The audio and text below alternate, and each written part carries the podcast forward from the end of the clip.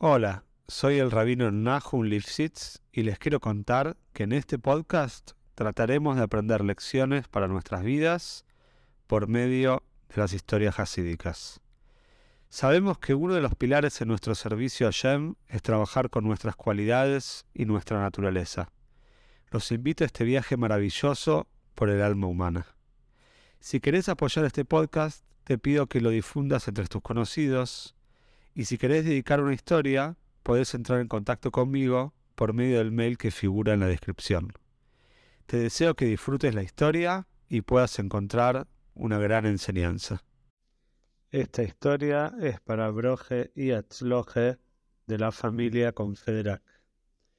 Cuenta la Gemore que una vez Rabbi Akiva entró a un bosque para apartarse, para meditar en palabras de Toire famoso Isboinenus, cuando de repente escuchó un extraño susurro a la distancia.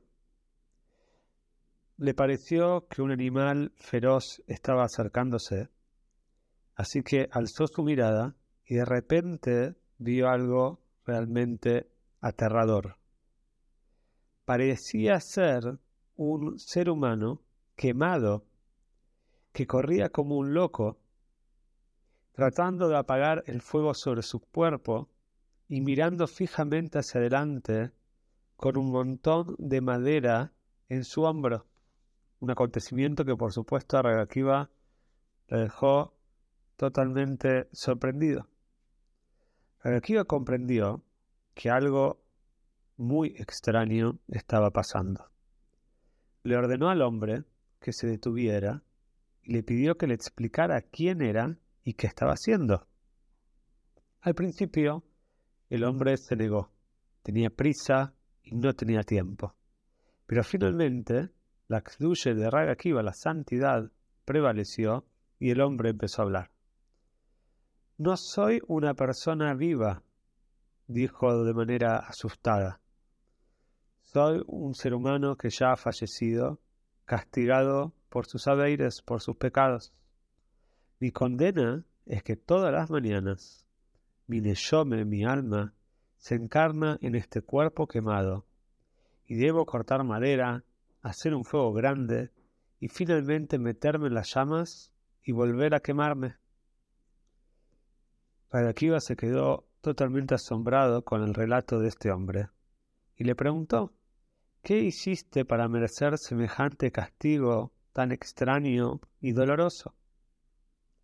Entre otras cosas, dijo el hombre, yo recolectaba impuestos. Y cuando recolectaba los impuestos, favorecía a los ricos y desfavorecía, hacía cosas feas a la gente pobre. ¿Hay algo que pueda hacer para ayudarte? le preguntó Rebequiva a este hombre. Josí, contestó el hombre. Oí del otro lado de la cortina que separa el Gehinom, el purgatorio, del Shomaim, del cielo, que si tengo un hijo y él hace Kadish por mí, entonces mi castigo va a ser más liviano. Pero hay un problema, dijo este hombre, yo no sé si tengo un hijo. Hace años cuando morí mi esposa estaba embarazada y no sé lo que pasó y no tengo permiso para saber lo que pasó.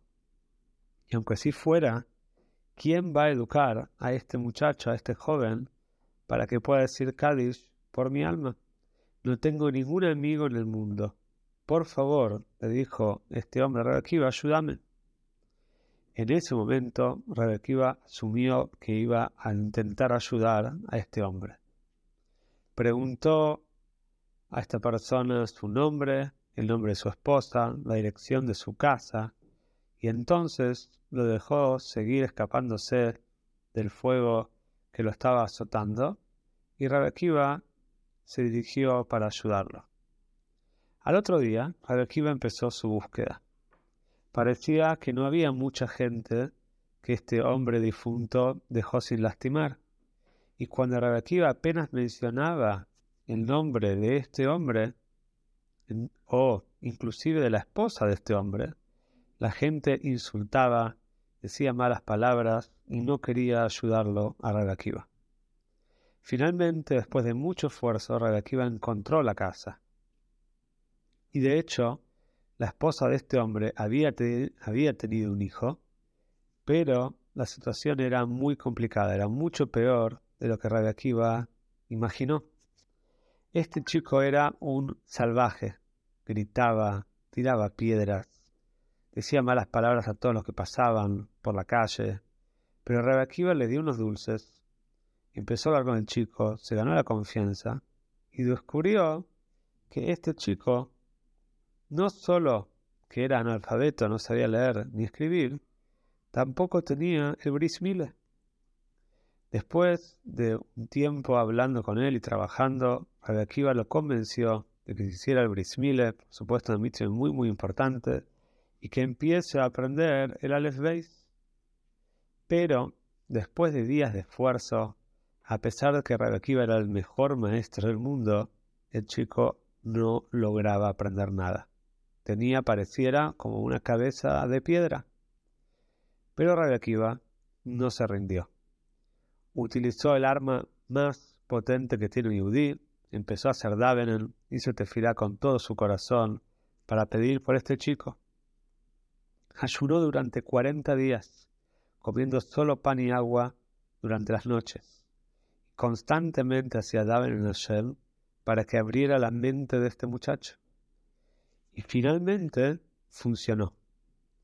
Un bascol, una voz celestial anunció, Radio Akiva, anda a enseñarle a este chico porque va a funcionar. Ahora va a surgir efecto tus enseñanzas. Le enseñó a leer Toire, le enseñó a hacer Davenen, hasta que el chico podía ser el Hazen, podía oficiar en el Shul. Esa noche, el que el chico pudo por primera vez oficiar el Daven en el Shul, el hombre que había fallecido se apareció a Rerakibo en un sueño y le dijo, que Hashem te bendiga y te fortalezca, así como vos me confortaste y me salvaste a mí.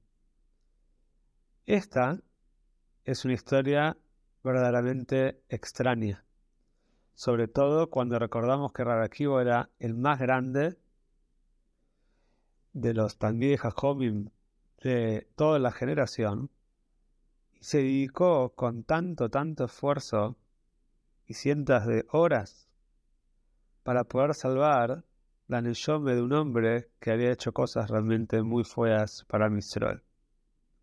Y toda la razón de por qué Rarakibo se comportó así es porque justamente Rarakibo él solía decir que uno tiene que amar a su prójimo como a uno mismo.